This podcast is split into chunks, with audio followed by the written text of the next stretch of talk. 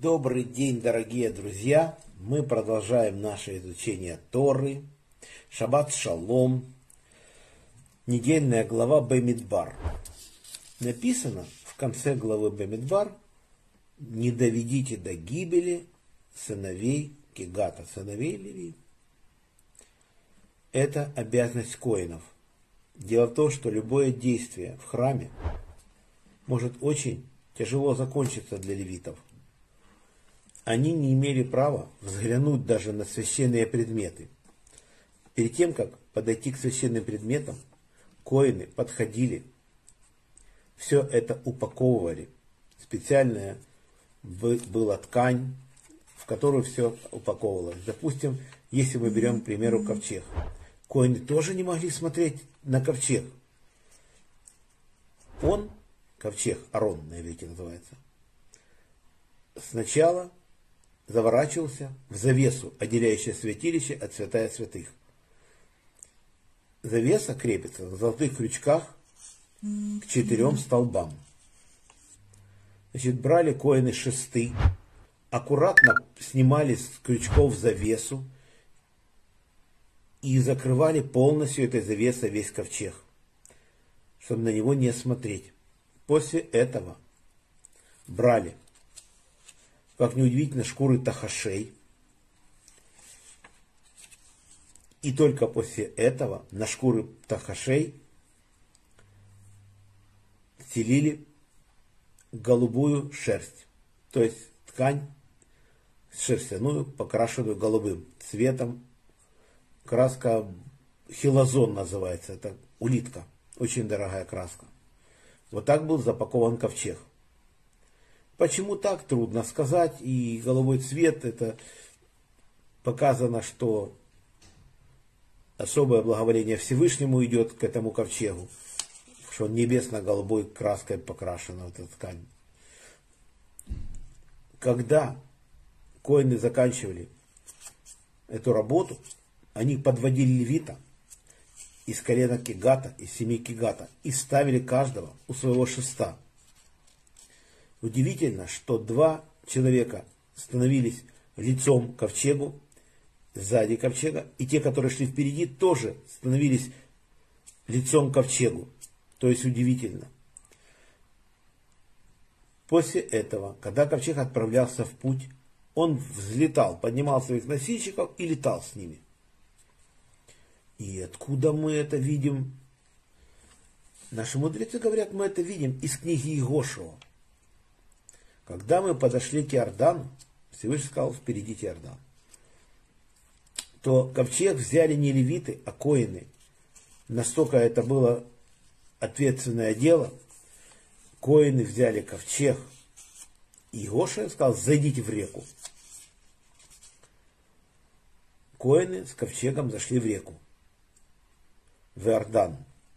После этого Всевышний остановил реку Иордан, и стала огромная плотина, огромной высоты – вода остановилась. После этого мы перешли Иордан. И самое интересное, что ковчег перешел вместе с нами, а потом он перелетел. У всех на глазах он перелетел со своими носильщиками опять назад. То есть как-то получилось, что ковчег летит. Это было невероятное чудо на глазах у всех наподобие того, как мы вошли в море Суф, что Всевышний сделал море как смерзшиеся воды. То есть был проход. Среди моря мы прошли сквозь море Суф. И вышли мы из Пигахерота, и прошли среди моря, и вышли в пустыню Шур. Потом шли три дня по пустыне и там. То вот здесь такое же чудо, что перешли мы в страну Кнаан, и воды были у нас с левой стороны от нас вода, допустим, стоит плотиной, а внизу нет, вода ушла, Иордан стек. Вот такое, такое было чудо.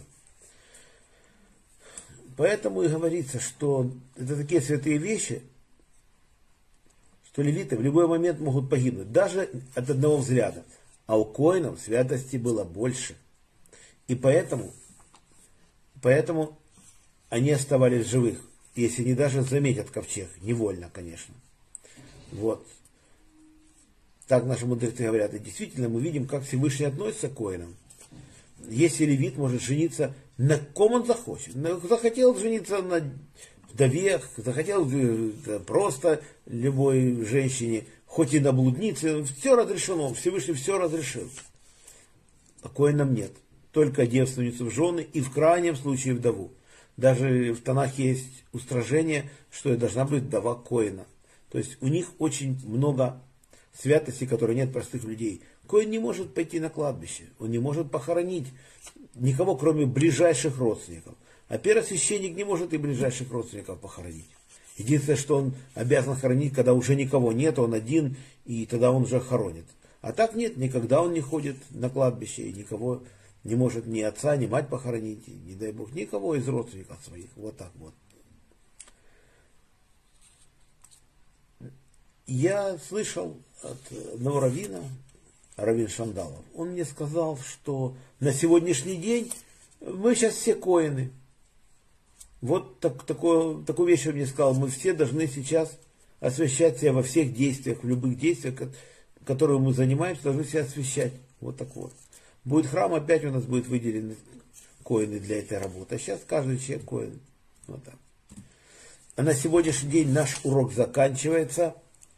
Урок был дан за поднятие души. Мойше бен Давид, Михаил бен Аркадий, Берта бат Исраиль, Клара бат Сергей, памяти Павел бен Ефим, Яков бен Нахум, Владимир бен Григорий, Светлана бат Клара, это за здоровье, Шолом Йона бен Цара, Шимон бен Ицхак, Инна бат Мира, Борис бен Мария, Мойша бен Маня, Анна Батривка, Игорь Бен Кира, Полина Бербат, Соня Сура, Лена Батлара, Давид Бен Стелла, Женя Бат Ида, Рахель Бат Лилия, Анна Бат Елена, Стейла Бат Тейла, Ефим Бен Эстер, Инна Бат Дора, Двойра Бат Мирьям, Станислав Бен Рахель, Моисей Бен Ева, Ирина Бат Двойра, Йоси Бен Раиса, Инесса Бат Маэль, Евгений Бен Берта, Евгений Бат Ита, Фера Бат Анна, Геннадий Бен Елена, Елена Бат Инесса.